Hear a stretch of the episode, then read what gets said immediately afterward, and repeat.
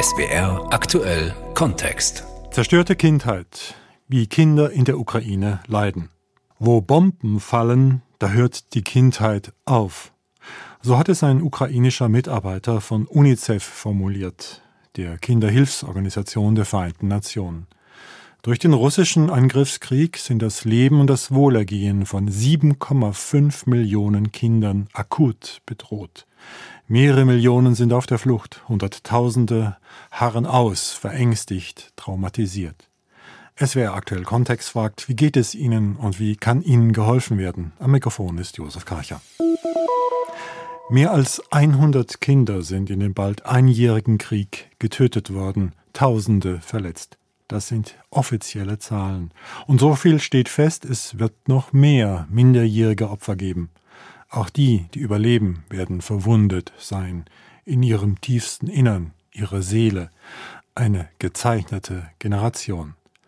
Christine Kamann von UNICEF Deutschland war es kürzlich in der Ukraine. Was man hier überall sieht, ist, dass der Krieg greifbar ist und dass die Kinder sich seit Monaten in einem totalen Ausnahmezustand befinden. Was die Kinder durchmachen, wenn die Sirenen heulen, wenn sie immer wieder Schutz in Bunkern und Schutzräumen suchen müssen, das, das ist sehr belastend. Für die Kinder ist dieser Krieg so etwas wie ein realer Albtraum. Eine normale Kindheit, wie wir sie jedem Kind wünschen, gibt es kaum. Der Bombenalarm und die Angst sind für die Kinder alltäglich geworden. Viele mussten fliehen. Wir haben mit einer Familie in einem Dorf in der Nähe von Balaklia gesprochen. Das ist ein Ort, der bis vor ein paar Wochen noch unzugänglich für humanitäre Hilfe war.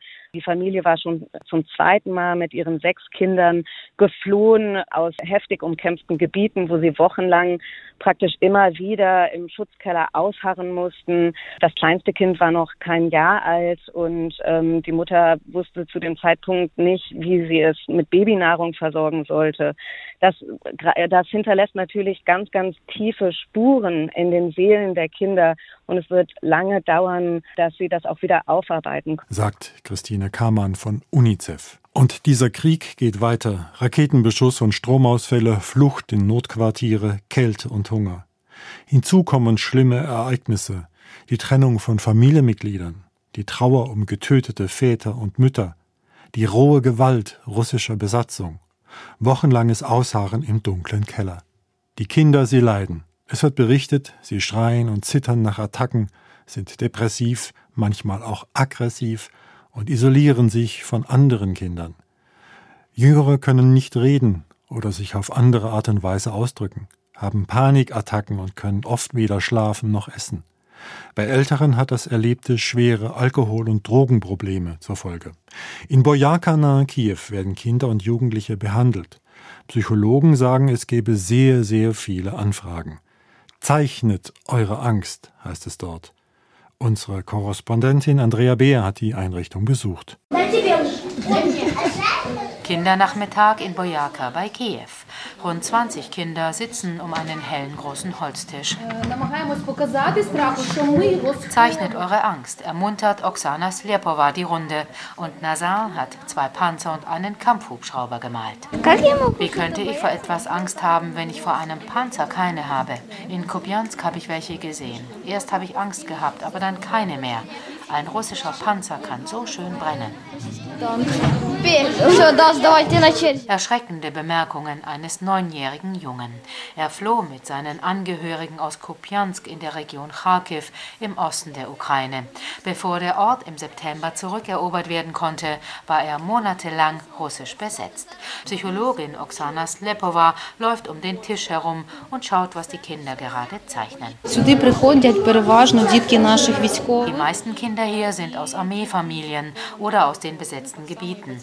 Sie haben unangenehme Begegnungen gehabt mit russischen Soldaten und sind verängstigt.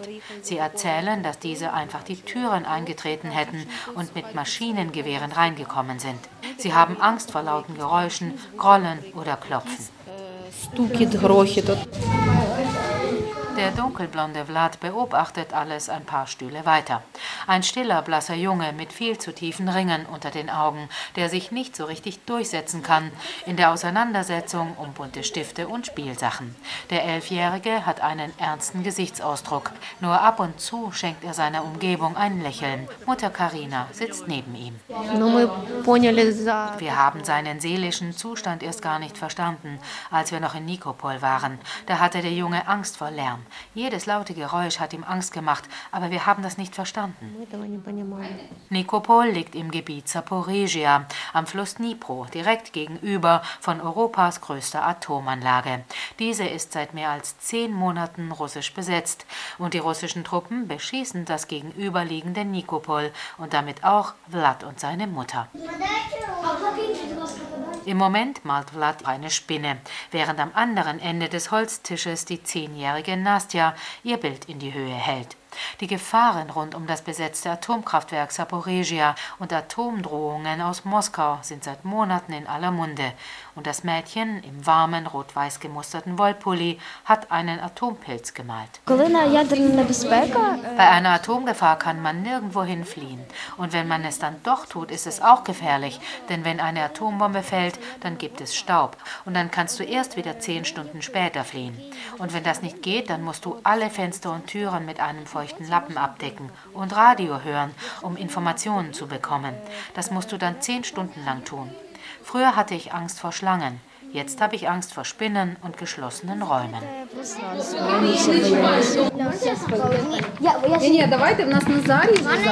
Atomangst, Sorge um Väter und Mütter an der Front, bedrohlich nahe Raketeneinschläge, die rohe Gewalt russischer Besatzung, ausharren müssen im Keller oder dröhnender Artilleriebeschuss. Kinder im Krieg brauchen Stabilität und Bezugspersonen, die ihnen einen verlässlichen Rahmen geben, so die Kiewer Psychologin Katharina Golzmann. Das sind Eltern, Lehrerinnen und Lehrer oder auch Psychologinnen wie Sie selbst. Viele Dinge im Leben sind gestört. Es gibt Schlafstörungen, Essstörungen, es gibt Ticks wie Augenzucken und manchmal husten Sie oder putzen sich die Nase. Das ist sehr häufig. Es kann auch sein, dass Sie Asthma haben oder Diabetes. Dann gibt es soziale Ängste. Sie haben Angst vor Fremden oder sind einfach nicht mehr entspannt und haben Angst vor lauten Geräuschen. Der Therapienachmittag neigt sich dem Ende zu, doch die Schwierigkeiten sind längst nicht vorbei. Für Kinder wie Nastja, Nazar oder Vlad. Und Psychologin Oksana Slepova macht noch folgende Beobachtung Sorgen. Viele Menschen haben Angst und die Kinder hören viel von Erwachsenen, die Nachrichten schauen und das stresst die Kinder auch sehr. Zum Beispiel zu hören, dass es vielleicht einen zweiten Angriff auf Kiew geben könnte. Das macht sie besorgt und nervös. Ein Leben also in ständiger Sorge. Da gibt es keine Normalität mehr. Oder doch? Zumindest zeitweise. Christine Kamann von UNICEF schildert, was sie in einem Schutzraum erlebt hat. Als Angriffe stattgefunden haben, waren wir in einer U-Bahn-Station. Dort hat UNICEF Kinderzentren eingerichtet, wo Kinder praktisch in der U-Bahn-Station in einem geschützten Ort psychosoziale Hilfe erhalten. Dort, dort können sie malen, dort können sie spielen, dort können sie ein bisschen Halt finden und sich auch ein bisschen ablenken von äh, dem, was um sie herum passiert. Und so waren wir in dieser dunklen U-Bahn-Station, die nur mit spärlichem Licht praktisch beleuchtet wurde. Und trotzdem haben die Kinder gespielt, sie haben getanzt, es gab Spiele mit äh, Seifenblasen. Und so gab es trotzdem eine gewisse Unbeschwertheit, trotzdem draußen die Sirenen geheult haben und es zu Angriffen kam. Bei Luftalarm in den U-Bahn-Schacht, da suchen vor allem Familien mit kleinen Kindern Schutz. Größere, die zur Schule gehen, wenn sie es überhaupt können, müssen sich dort in Sicherheit bringen, wo sie unterrichtet werden. Sabine Adler berichtet über die extremen Bedingungen des Schulalltags in der Ukraine. Schule unter Kriegsbedingungen stellt an ukrainische Lehrerinnen und Lehrer völlig neue Anforderungen. Tetjana Schwetz, die Vizedirektorin eines Lyzeums in der ukrainischen Hauptstadt Kiew, erklärt, was die Lehrer den Schülern als erstes beibringen mussten. Wir haben trainiert, bei Luftalarm innerhalb von drei Minuten im Keller zu sein. Die kleinsten im Erdgeschoss laufen zuerst los, dann die größeren aus der zweiten, dritten und vierten Etage. Im Keller hat jede Klasse ihren Platz. Jeder Schüler, jede Klasse muss die Flucht in den Keller immer wieder üben. Die Schule von Tetjana Schwitz liegt im Stadtzentrum. Die Lehrerin, die ursprünglich aus Kharkiv kommt, hat ein bisschen Zeit, aus dem Kriegsalltag an ihrer Schule zu erzählen. Denn es gibt gerade Strom. Die Verabredung zum Videogespräch klappt auf Anhieb. Am Himmel über Kiew bleibt es friedlich. Heute jedenfalls.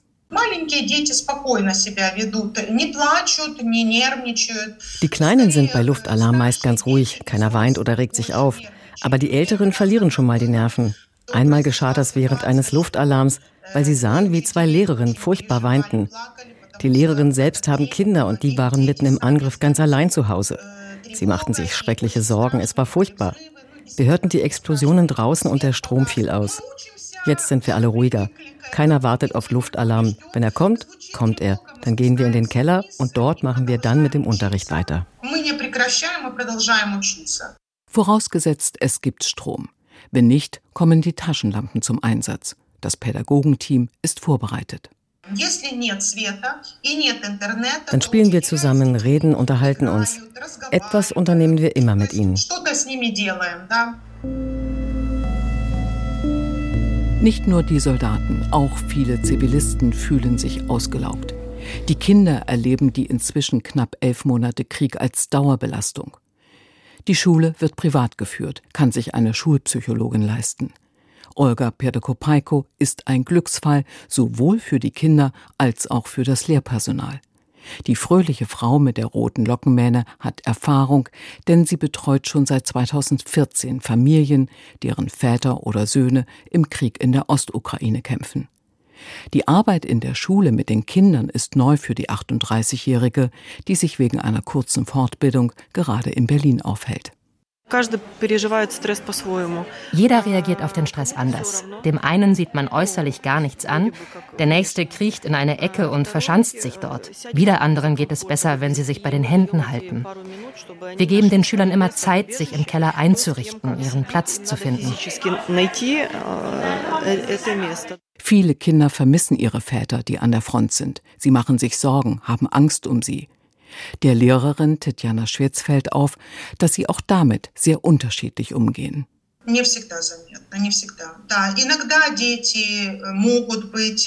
Das ist nicht immer zu merken. Bei manchen spürt man es, sie sind empfindlicher.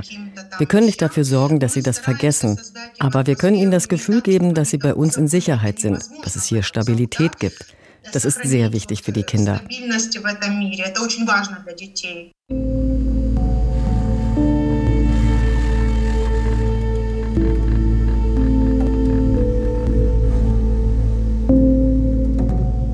Jugendlichen legen ihre Telefone nur aus der Hand, wenn sie müssen. Sie kennen die aktuellen Meldungen aus den Kampfgebieten, ist sich Tetjana Schwetz sicher. Auch die Nachricht aus Cherson, wo in einer Folterkammer Kinder festgehalten und gequält worden sein sollen. Wir Lehrer thematisieren nicht als Erste solche schlimmen Nachrichten, aber wenn die Kinder davon anfangen, reden wir natürlich mit ihnen darüber. Vor allem mit den Ältesten waren wir von Anfang an in engem Kontakt. Die Schüler wollten selbst etwas tun und haben sich schließlich entschlossen, Hackerangriffe auf russische Internetseiten zu starten.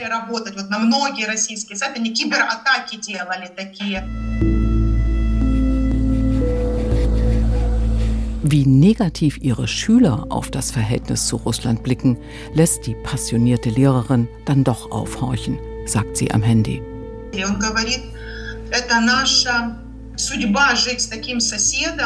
Ein Jugendlicher sagte, das wird unser Schicksal sein, mit einem solchen Nachbarn zu leben, der uns niemals in Ruhe lassen wird, mit dem wir immer kämpfen werden, selbst wenn dieser Krieg aufhört. Er geht davon aus, dass er immer auf der Hut sein muss, weil es jederzeit wieder Krieg geben kann. Der Krieg im Kopf, dauerpräsent. Das dürfte zum größten Zukunftsproblem werden. Im Augenblick ist aber akut Hilfe nötig, in vielfältiger Form. Christine Kamann von UNICEF listet auf. Sie brauchen alles in den heftig umkämpften Gebieten und in den Gebieten, die besonders von den Angriffen betroffen sind, braucht es ganz dringend Spielmaterialien, Lernmaterialien, Trinkwasser, Medikamente. Wir waren in einem Kinderkrankenhaus, wo in den letzten Monaten mehr als 290 Kinder im Schutzkeller geboren wurden. Und wenn der Strom ausfällt, dann können die Wärmebettchen, die Inkubatoren nicht funktionieren. Und deswegen Deswegen sind zum Beispiel auch Generatoren für die Wasserversorgung und für die Krankenhäuser extrem wichtig, damit sie weiter funktionieren können. Darüber hinaus brauchen die Kinder ganz dringend psychosoziale Hilfe und das äh, neben den Lieferungen von Hilfsgütern und von Medikamenten richtet UNICEF überall im Land diese Kinderzentren ein, wo, wo die Kinder spielen können, wie ich eben gesagt habe, aber auch wo die Familien Hilfe erhalten, sei es medizinische Hilfe oder soziale Dienstleistungen. Dienstleistungen. Aber es fehlt jetzt wirklich auch an, an ganz dringenden Sachen und angesichts des Winter natürlich an Winterkleidung, an warmen Decken und, und an Generatoren. Und genau deshalb war es wohl so wichtig, dass Bundesaußenministerin Annalena Baerbock letzte Woche die Großstadt Kharkiv nahe der russischen Grenze besucht hat. Nach ihren Eindrücken vor Ort erklärte sie, worauf es neben militärischer Unterstützung vor allem ankommt. Deswegen werden wir bei unserer weiteren Winterhilfe, und hier sind es minus 10, minus 15, minus 20 Grad, nicht nachlassen. Deswegen werden wir bei unserer weiteren humanitären Hilfe nicht nachlassen. Deswegen werden wir bei unserer weiteren medizinischen Hilfe nicht nachlassen.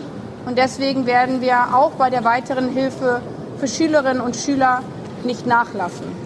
Und daher habe ich mit meinem Besuch eben auch ein weiteres Hilfspaket mitgebracht.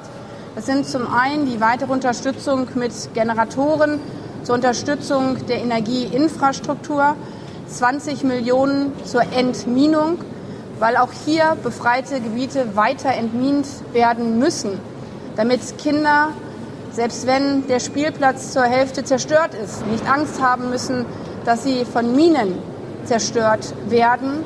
Das Leid der Kinder mildern, Außenministerin Baerbock in Kharkiv. Ein wenig Kindheit vor der endgültigen Zerstörung retten, Empathie zeigen, Hoffnung geben auf eine bessere Zukunft, womöglich auf Heilung. SWR aktuell Kontext mit Josef Karcher.